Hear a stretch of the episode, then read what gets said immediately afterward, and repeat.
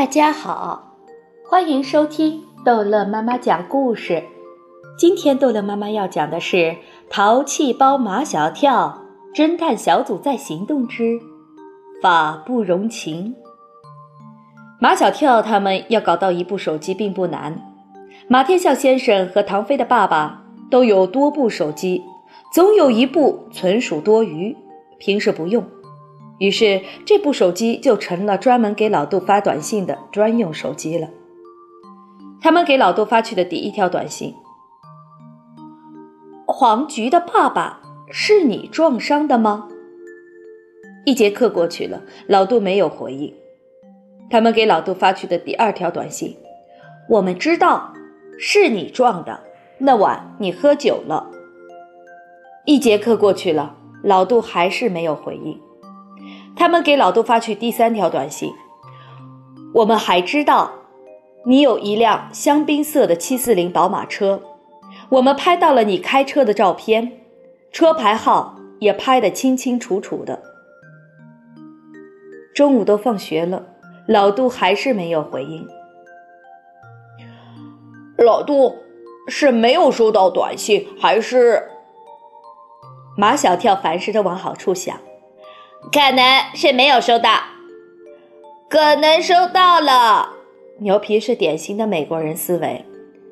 每个人身上都有两个灵魂附体，一个是正义，一个是邪恶。两个灵魂附体打起架来，一会儿是正义战胜邪恶，一会儿是邪恶战胜正义，现在还分不出胜负。毛超补充说。牛皮的意思是，老杜现在正在进行激烈的思想斗争。我们最后再给他发一条消息，直接叫他去自首，再不回我们就报案。自从唐飞顶替马小跳当了侦探小组长，说话的语气变得十分的强硬。非发号施令，他不开口；显不出领导魄力，他不说话。他们给老杜发去的最后一条短信：“我们都觉得你是好人，好人也会做错事。我们希望你去自首，你还是我们的好朋友。”唐飞说：“如果下午放学时老杜还不回应，他们就去报案。”这个下午仿佛特别漫长，上课时肯定是要关机的。一下课，他们便跑到学校最僻静的地方苗圃，打开手机，看看有没有短信进来。还是没有。马小跳从来没有像现在这样，希望一节课一节课的上下去，永远都不要放学，因为他不愿意去报案。放学铃声终究是要响起的，手机在马小跳的书包里，他背起书包就往苗圃跑。唐飞、毛超、张达和牛皮紧跟其后，快快把手机打开！马小跳打开手机，短信还是空白。走！唐飞一挥手，保安。他们还没有走出苗圃，陆曼曼和夏林果来了。怎么样？陆曼曼对夏林果说：“我就说百分之九十九点九九他们会在这里。”陆曼曼经常到处捉拿马小跳，所以知道学校的每一个偏僻的角落。他知道在哪里能找到马小跳。站住！陆曼曼拦住他们的去路。你们要到哪里去？毛糙的嘴快。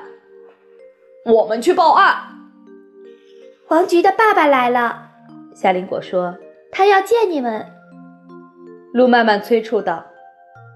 快走吧，他在学校门口等你们呢。唐飞却说：“我们先去报案，报完案再说。”不行，陆曼曼比唐飞更狠。你们必须先去见黄菊爸爸。马小跳心里能拖一会儿就拖一会儿，所以这一次他居然跟陆曼曼一个鼻孔出去。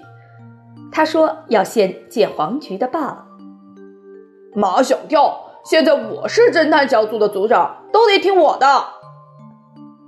跟唐飞走的只有牛皮，马小跳和毛超有些迟疑，张达磨磨蹭蹭落到了最后。出了校门，果然看见黄菊的爸爸拄着拐杖等在那里。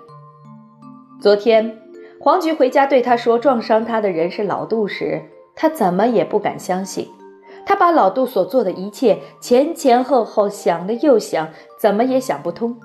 一个是恩人，一个是撞伤他的人，这两个怎么可能是一个人呢？所以，他今天来学校找黄菊的这几个男同学，要说服他们，一定是他们弄错了。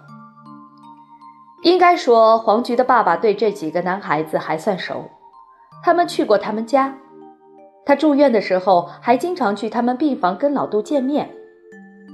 黄菊爸爸首先看见的是唐飞。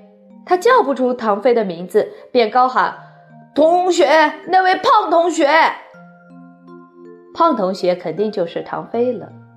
唐飞停住脚步，黄菊过来拉住唐飞：“我爸爸有话要跟你讲。”唐飞不得不过去了。后面的马小跳和陆曼曼、夏林果也都跟了过去。唐飞直截了当的对黄菊的爸爸说。你来的正好，我们正要去报案。你还有没有什么证据提供给我们？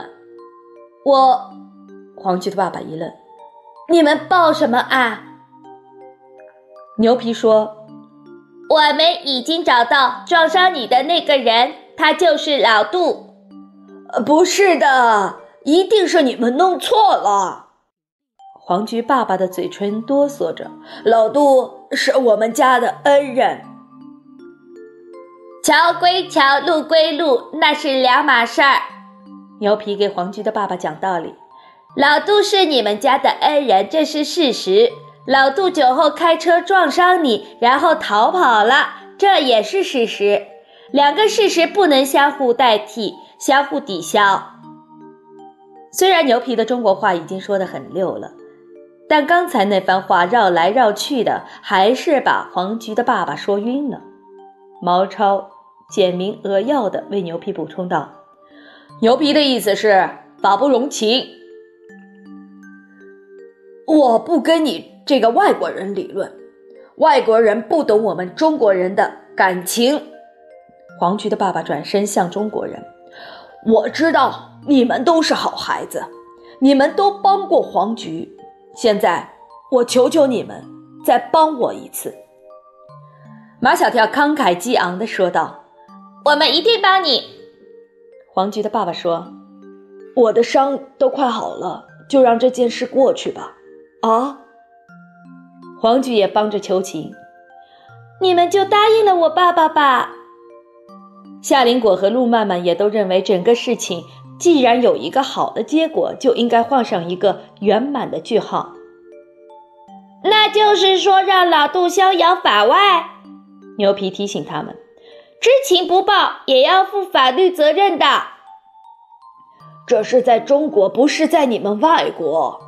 黄菊爸爸对牛皮十分恼火：“你这孩子怎么就这么狠心？真是一个难题呀！”毛超把这个难题像踢皮球一样踢给了唐飞。唐飞，你是组长，我们都听你的。唐飞犹豫着。黄菊爸爸扔了拐杖。你们是不是要我跪下求你们？正在这时，马小跳书包里的手机嘟嘟的响了两声，那是有短信发来的声音。好了，这一集的故事就讲到这儿结束了，欢迎孩子们继续收听下一集的《淘气包马小跳》。